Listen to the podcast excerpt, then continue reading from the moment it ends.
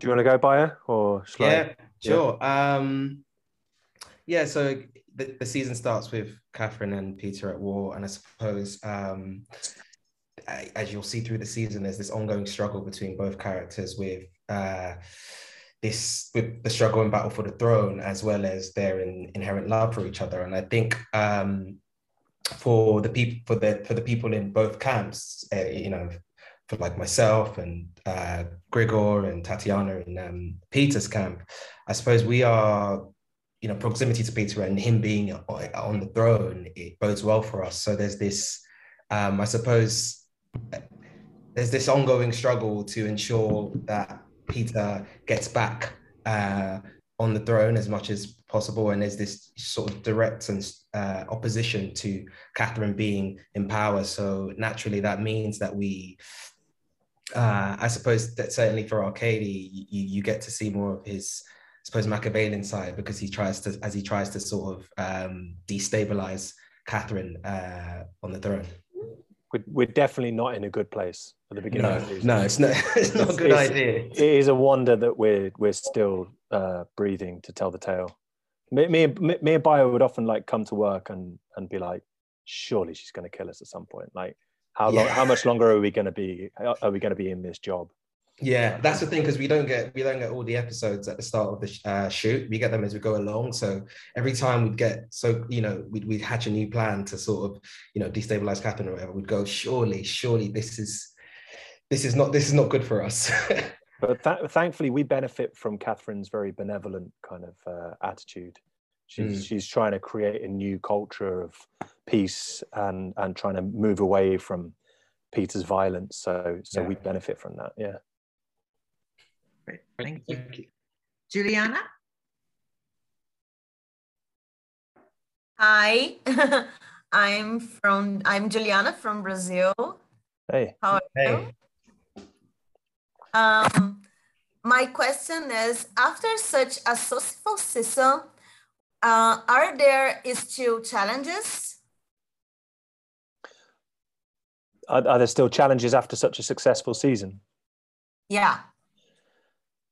Uh, yeah, for sure. I mean, it was really nice that we we came back to start shooting in I guess November, December last year was it Bayo something like that. Yeah. And it, what was lovely is that um, the show had just come out at that time, Mm. so a lot of the critical and the critical kind of uh, success of the show, we were kind of um, seeing all of that happen in real time as we were coming into work. You know, like it was very exciting that you know you get uh, you go on Twitter and, and see the nominations for the SAG Awards or for Golden Globes, and and and it was a real buzz to kind of be all be together and experience that together. Um, but then you know with that comes the pressure of you know uh, living up to expectation, I suppose Mhm. um, eh, which is you know that's that's um, you just got to kind of the, the the thing we're very lucky about is that the writing is so kind of slick and specific and tony had always planned for this to be a story told over a, a number of seasons so it doesn't feel like we're eking we eking something out. It was um it was always part of the strategy really. So um yeah it's just trusting in that i suppose. Uh and what would you would you say any more to that Yeah, no, no, I totally agree. I think that's that's exactly what I was going to say. That like, yeah, there is naturally like a inherent pressure you feel after a show does um so well, but also I guess there's also just the element of like you said, the writing is just so amazing, and um, it, we were going through that in real time, and I think as a as a as a cast as well, we're like really well bonded now as well. So I guess we don't we don't come to work necessarily thinking about that. We're just kind of focusing on the day you, know you've got in front of you, and and um, so it helps to sort of just you know not to relieve those pressures in a, in a way. it's also like you know the first season we because it's such a particular tone it's a really difficult thing to put your finger on and uh you know that'd be quite tricky sometimes to actually know what this show was to know what the how to pitch it that Mhm. kind of real really fine balance between comedy and drama and not Yeah. overplaying one or underplaying another and just getting it getting it just right but then having had the advantage of being able to see the first season and then go back to the second season and be like oh okay i know a little bit more what this is and Yeah. and being a bit more secure in who your character is and how they relate to all the other characters on set yeah. it's actually you know it gives you a bit more kind of confidence and freedom i think on set it felt uh, much more free this season i the think second season, definitely. Yeah. yeah yeah Okay, thank, Thank you. you so much. Thank you, Stella. Hello, it's really nice to meet you. Can you hear me? hey stella Yeah. Hey, Stella. Hi. So, uh, the first season was uh, really interesting, and uh, I was wondering when you got the script for the season two, I mean, for each episode, uh, what was your reaction? Can we expect something uh, like uh, really dramatic and uh, exciting in the season two as well? Uh, yes, you can definitely expect a lot of exciting and dramatic uh, things to come in season two. And I think my reaction to the scripts this season, and I think I can, I don't want to speak for everyone else, but it's just this constant sense of uh, excitement and uh, continuous, continuously shocked as well, which is which is something that I think Tony is brilliant at doing. It's like you just think every because, like I mentioned, we don't we don't get all the episodes at the start of the shoot. We get them as we go along. So um, which is nice because you can kind of just focus on you know this the, the two the, the scenes and episodes that you've been given but also there's this constant sense of wonder and excitement that um, exists throughout the shoot because you're because you're constantly wondering uh, where the story's going to go so um, um, so my re- and my reaction every time we get a new set of episodes, it, I, it just all it's always exciting. And in, in our in our WhatsApp group, you know, we're all like realizing things about our characters that we didn't know uh, and it's there's always like you know messages pinging back and forth about these new revelations. So yeah there's that constant excitement throughout the shoot which is quite nice to have uh, on a six to eight month shoot. You know it's quite nice to have that yeah we're really lucky that we get a, a read through at the beginning of every episode as well. So like yeah. often when we're shooting we are kind of split up in the uh, cliques that our characters you know live in. So you know Bayo and i are always together with nick and and and uh, uh, and then like all of the other like catherine's together with her clique. So it's rare that we're all ever together. So having those read throughs uh, it's a real luxury and really fun as well because it's the one opportunity that you actually get to be an audience member almost. You Mm. hear it as the as the audience hear it for the first time and and you hear it in a room with other people. So it feels you know you have that uh, energy and that laughter and that f- immediate feedback. Um and then yeah yeah so that's great. But then also to just going back to what Bayo was saying earlier about like our characters specifically in terms of you know kind of um discovering what they were going to be going through each episode as we had them come through It was basically like there's there's a real heavy sense of jeopardy like in the previous season we were the status quo and we were like you know um nothing could knock us off our perch whereas uh, this season every episode you're like i think i'm going to die i'm flying way too close to the sun I am on my way out. I'm breathing my last breath. So, yeah, it was always pretty nerve wracking reading the episodes. That's Yeah. Uh, Resmi? Uh, yeah, hi. So both of you play characters that are close friends of Peter's. Um, well, adjectives often used to describe them are repulsive, selfish, uh, things like that. Do you think there are? Do you think Peter is a misunderstood character? Um, does he? Yeah. Do you think he has any redeeming qualities? It's it's a matter of context, isn't it? I mean, you know, uh, he's pretty repulsive, isn't he? Really, he's pretty, he's a brute, and he's um, you know, thuggish and dictatorial, and uh, yeah, doesn't show many great qualities. But then there is context to his behavior when you see how he was brought up and the complete kind of um, lack of love that he was shown as a as a child and neglect and it's kind of no wonder you kind of children reflect what you present to them and and he's he has never shown anything other than kind of um, disdain really. So it's kind of learnt behavior i suppose. Maybe i'm being an apologist because i am his best buddy and you know we grew up together and i think it's part of grigor's habit is to apologize for him in a way. Um, but there are uh, some i'm clutching at straws but there are some mitigating circumstances. Mhm. yeah um Bayo, what do you reckon Yeah, no, I do think that, you know, and and I suppose you you, you you may get to see some of that this season. I do think that Peter does have some redeeming qualities, and like you said, like there is context to his behavior. It isn't just arbitrary, but at the same time, you know, I I, I think the uh, more brutal sides of his personality far outweigh those uh, redeeming redeeming yeah, qualities. yeah, yeah, but but it's it, you know it isn't his, his that behavior doesn't exist in a vacuum. It certainly is um, sort of led on by his his upbringing and his own sort of experiences, and and that's uh, so that's exciting and interesting to sort of uh, see as well um, this season actually. It's also like living in this core. It's like a it's a pressure cooker. We all live on top of each other, and there is like jeopardy, constant danger and jeopardy, mm-hmm. and so it's a matter of survival really. So yes, we align ourselves very closely with Peter, but it's um it's in order to live. Sometimes. Yeah. So yeah. yeah. thank, thank, you, you. Uh, Marina.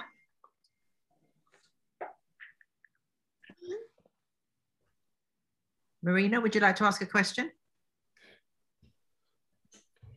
Maybe not. Maybe not.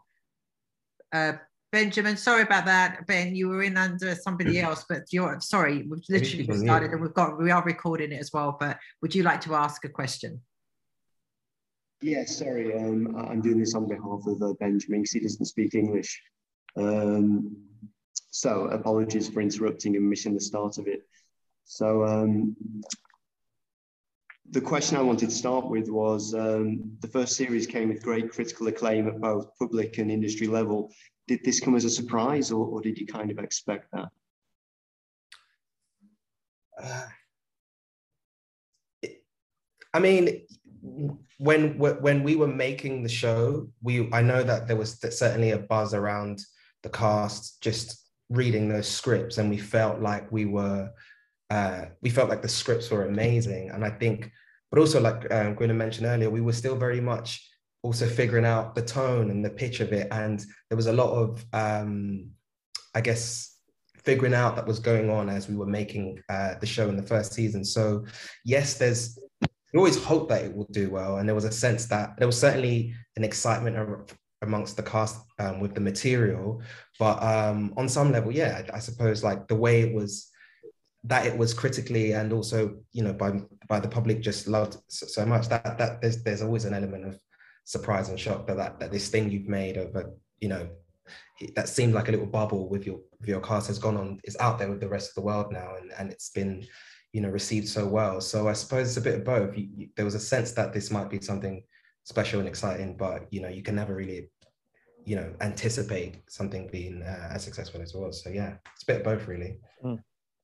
Yeah, I think that when when I remember reading the scripts for the first time and just thinking they were brilliant and original and dangerous and bizarre and hilarious um, and loving it, but not being able to quite put my finger on why. I just thought, well, these are great and very original, but I don't really know why.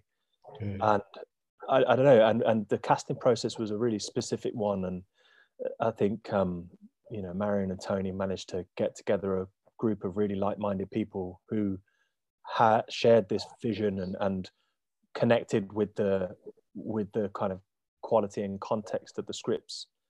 But again we were all like it's good i just don't know i don't know why it's good. And so when, when it is when something is like original in the way that i think this is really original like it's you just hope that people get it that people click with it and have a, a like-minded view of the of the story as well.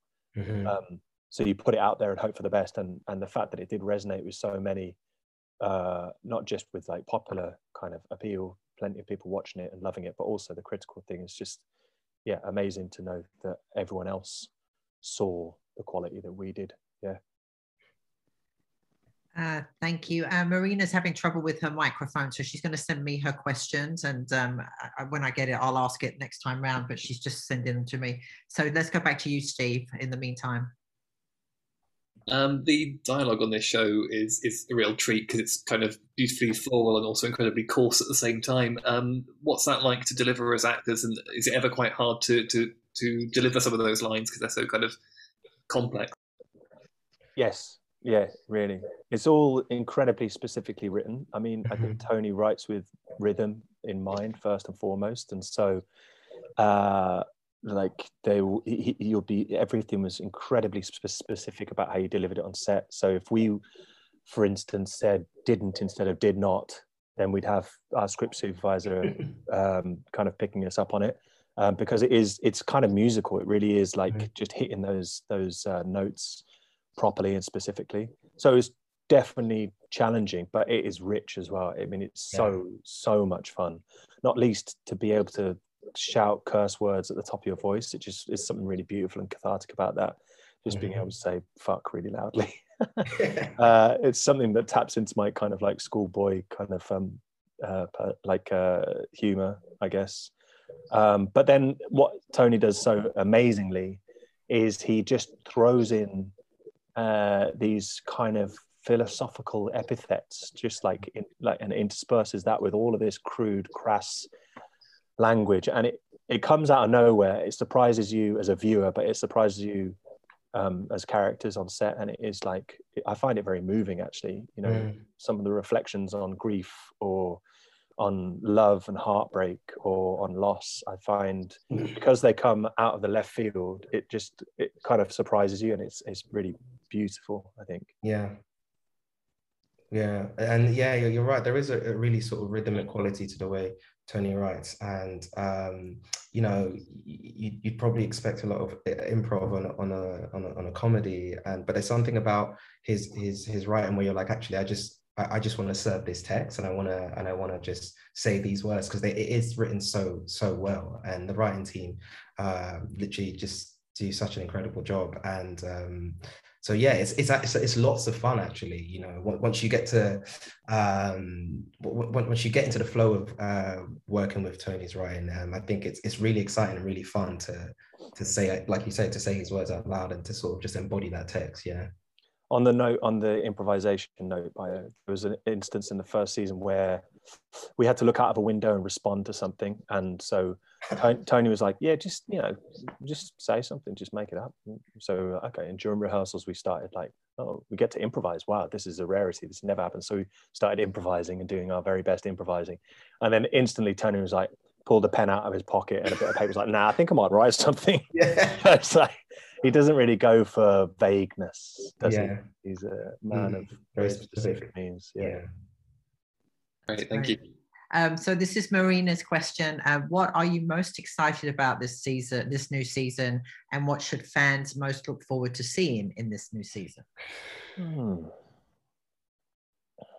well there's a baby that's a pretty that's a pretty exciting thing um yeah it's always funny like seeing how big life life uh, moments are see are, are kind of like perceived in this world so having a baby is such a kind of trope that is so recognizable and, and everyone can relate to and everyone has their experience of but how these characters how this world uh, kind of uh, goes about that is hilarious. I think you know the whole uh, process of pregnancy and all of the kind of weird uh, kind of medical uh, madness that goes around that, and then the birth itself, which is uh, awful and traumatic and horrible, uh, and then you know Peter relating to his little baby um, in a kind of sweet and endearing but also bonkers way. That's quite a fun little storyline through this season. Yeah, certainly. And um, I think you know a lot of season one was concerned with the, you know the plot, plotting and planning of the coup, and very early on in season two, Catherine takes over the throne. So I think you know audiences can look forward to seeing that um, what that looks like. You know what what what what it, what it means because I think you know t- taking over the throne is just the beginning of the journey, and I think seeing what that um, what that looks like for Catherine and her and her team, and also that there's a clear divide now within the core in terms of um, Team Catherine and Team Peter, and seeing how that manifests itself as well. That's something that the audiences um, have to look forward to this season. And um, yeah, there's some exciting, exciting um, storylines and exciting things that happen this season. It's really, uh, yeah, people can be very excited, is what I can say. Yeah, it's interesting, isn't it? It's like it's a whole question of like power and what to do with it because you know Peter had just had power handed to him by the nature of his birth, and so had never really considered what power means to him and what what he would ever do with it. He just kind of like he'll continue the status quo and continue what had happened in Russia for generations before. But this newcomer, this outsider coming in mm. and seizing power, and then reimagining what what that would mean, what power would mean in a country like that, and mm-hmm. it, it's it kind of throws everything into complete disarray. But it's also you know it's there there are questions that are relevant to us, aren't they? Really, what what really yeah. matters to us? You know what. Uh, you know, in, in terms of what are the qualities that a leader should have, and mm-hmm. what qualities should they be trying to kind of send out into the world? You know, yeah, that's the thing I love about the show as well. You know, it's a period piece, and it feels like, and, and on some level, we are talking about uh, a time in history. But you know, a lot of the themes and notions that the show sort of puts forward are so relatable to um, to today in terms of you know, yeah, what it means to be in power, leadership, what it means to try and shift um, I guess the sort of mindset of a people, all, all, that, all that kind of. There's so much in the show, you know. It's it's wrapped in this, um, you know, in this big sort of, you know, comedy and drama and uh, and, and and you know the tone of the court and everything. But really, when you distill it, there's a there are a lot of like really, um, you know, heartfelt themes that that that the show puts forward, like you said about those epithets, and and um, yeah, it's, it's that that's another thing audiences have to look forward to as much with all the, the action and the drama and all of that. There, there's some quite um, lovely and important sort of messages to take away from it, and I think everyone watching it will will have their own. Um, they'll take their own uh, uh, thing away from it. You know, no, no, no two people will have the exact same takeaway from it. I guess that's just inherent in, in art, but um, yeah, there's a lot there's a lot of that that's laced through the show that's um yeah that that they have to look forward to as well, which I also love about the show. And then and then personally, from Grigor's point of view, having been cuckolded and and demeaned for the first season, he gets a bit of action in the second season. So that's uh, yeah, that's always welcome. Yeah. Great, thank you, Juliana. Hi again. Um, how do you believe Katerina and Peter's pregnancy will impact the plot? It's it's um it's yeah it's kind of uh the baby acts as safety for for both of them for a period of time because while Catherine is carrying Peter's baby, he can't touch her. He needs to you know protect her and and yeah. Uh, they need to kind of like um, protect themselves from what once the baby is born there's a danger that when, once it gets of a certain age people there's a there are factions that could support the baby as the true line to the throne so it throws a whole load of political kind of possibilities into the mix um, mm-hmm. yeah um, but also you know they, they, they, as well there's a personal side to it because uh, from being a political opponent to Catherine, Peter all of a sudden is the father of a chi- of her child. So, you know, like uh, the the sensible political thing to do would probably be to get rid of him, to to kill him, assassinate him in some way. Mm. But then there's the human side that you, you don't want to murder the father of your child. So it adds this whole complex level of uh, this whole emotional complex complex level to this political story, I suppose. Yeah, and it's and, and and that's also something that's really exciting about their relationship that duality where they are politically opposed um, but they're also uh, parents to, to to, to to a child. And so that that you know there's that sort of like push and pull with their relationship almost that um that influences the plot in so many different ways. So that um yeah. And so also like i think one of the things that catherine most hates about uh, Peter is his impetuousness and his violence, his just uh, irrational violence and then but from the moment she tells him that she's pregnant like you see this kind of like love innocent love peter has for paul as he calls him in uh, in utero. And and i think that kind of like uh, uh, knocks catherine off kilter. She doesn't expect to see compassion and love mm. in him. So i think that's another uh, element to um, the pregnancy and baby storyline is like it shows some tiny little bit of humanity in this brutish man. Thank, thank you. you. Thank, thank you, thank you, Julian. Um, Res, Resmi? Uh, yeah, hi. So, what do you expect audiences will feel about Arkady and Grigor by the end of the second season?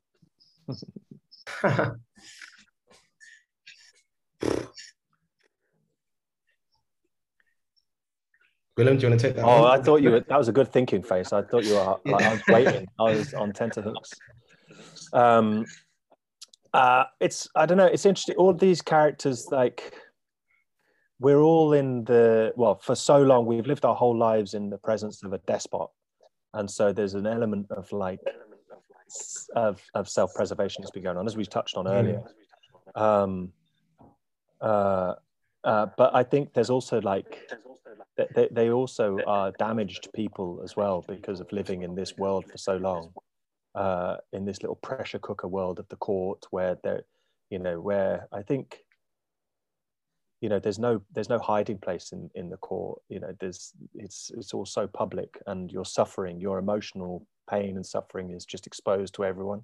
As grigor particularly like being humiliated for so long having had his wife being peter's mistress um is quite humiliating and that plays itself out. So i think there's some kind of justification for his mm, you know less than likable character at times. Um, but in this season i think like he learns to do things a little bit for himself. Um, there's a little kind of storyline that just changes up grigor's circumstances and uh, he learns to kind of be uh, stand up for himself a little bit more and and be a bit more of his own man and uh, hopefully that will kind of chime with people and people might gun for him a little bit more Mm. Yeah, and I think with Arkady, you know, you get to, you know, understand a bit more about um, his character this season and, and also about his family unit as well, alongside Tatiana and um and, and their children. And I suppose um, you know, like Gwilym mentioned, there's there's there's always this element of survival in the court, you know, no one uh, and to, to to to be to, to, to there's there's this, you know, element of survival, yes, but also to to thrive, uh, to not just survive, but to thrive in this court requires a certain level of savviness and, of course, proximity to um, to power, i.e., Peter. Um, so there's, I guess, you get to understand more of that um, side to him, that side that will do what it takes to to um, maintain that position and more, maybe even move further up that the ladder of, of, of power. Uh, and I guess that all stems from a place of survival, not just for himself, but for his family and his uh, many children. So um, I guess you'll get to understand and see more of that um, side to him this season. I think we're completely delusional by it because you you were like, oh yeah, proximity to power, i.e., Peter. It's like Peter's clearly not in power, but we're still I know. absolutely convinced ourselves that. We're, I know, but it's like it's like team. It's like it's like we're not getting on that the other side. So um, yeah, exactly. Who, knows? Uh, but yeah, Yeah, I think I think it, for- like personally, I think like throughout the season, it becomes less a for Grigor. I speak for myself. It's less a Yeah. issue of like picking sides and just a realization that there is no other person that I'm going to side with. Peter is my man, Mm. uh, and I choose him over not just Catherine but other people. So yeah, yeah. Right. thank you, Pete Stella. Dorsey. So the story is really interesting, and I presume that the shooting of the show is also really exciting. So can you maybe share with us some anecdotes from the set? Some anecdotes from set. Yes. Um, oh man, it's it's hard to pick out individual anecdotes because every day is quite hilarious. Uh, You know, kind of going back to that thing about the writing, having people scream in your face some of those obscenities and really vivid images of fornication or whatever. It's really hard to keep a straight face. Um, and then when you throw into the mix that, like, you know, uh, you're throwing a piece of fruit at Peter or whatever, or you're throwing darts at a guard as you were at one point by Yeah. it. Like there's always like there's never a straightforward uh, scene where it's just dialogue between two people. There's always some weird like thing that's going on in the background, Mhm. like raccoons fighting in a hollowed out log or something. It's just like it's weird. So every day is kind of weird and hilarious. and exciting and just yeah, yeah. yeah. there's never a dull moment really Yeah, yeah. Um, And everyone losing composure when, like, a, you know, there's a scene with a pet, like a dog, and everyone just losing all composure because we're just so excited to have a pet. Yeah. yeah um, yeah. It was quite a fun, fun day on set where there was um, there's a. Uh, the, the executive producer Marian Macgowan um, decided that she wanted to play, be a part in the in the uh, in this season, which I thought was great. It's cool. Yeah. And so um, the part she chose to cast herself in was a courtier that um, walks up to Grigor and says, "You fucking cunt," and just punches me in the face. Excuse my language, sorry, but you know we've all watched the show. We know that's nothing. Um, uh, so I was quite kind of uh, a little bit upset and perturbed to find out that she cast herself in that role. Uh, I felt it was slightly unnecessary, um, but yeah. Thank you, Ben, Benjamin, or James, on behalf of Benjamin. Thank you. Uh, so yeah, in this series, I've seen that Gillian Anderson is a guest star in two of the episodes. I just wondered, firstly, what it was like working with her, and if your characters have any on-screen interaction with her. We we had very little to do with with Gillian, Gillian to be honest, because we're in our little Peter clique, so we didn't mm. have a huge amount to do with her. But there is like, you know, we kind of saw her on set and what have you, and and kind of uh, there is an aura of she's got presence. Yeah. So it was very exciting having her on set. It kind of felt like um uh yeah, it kind of like took the took the series to another place, which was which was very exciting. Yeah, I think I think I can speak for everyone saying that it was really exciting to when we found out she was cast and then to have her on set. And I remember we had a um the the table read before we shot those episodes, and I was just like, yeah, she's just she's just perfect for this role, isn't she? yeah. So yeah, it was really exciting for everyone. And her her kind of uh, storyline throughout the two mm. episodes is absolutely brilliant and ends in I think the most that's probably the way that storyline ends is probably the highlight of the season for me. It's absolutely hilarious and perfect.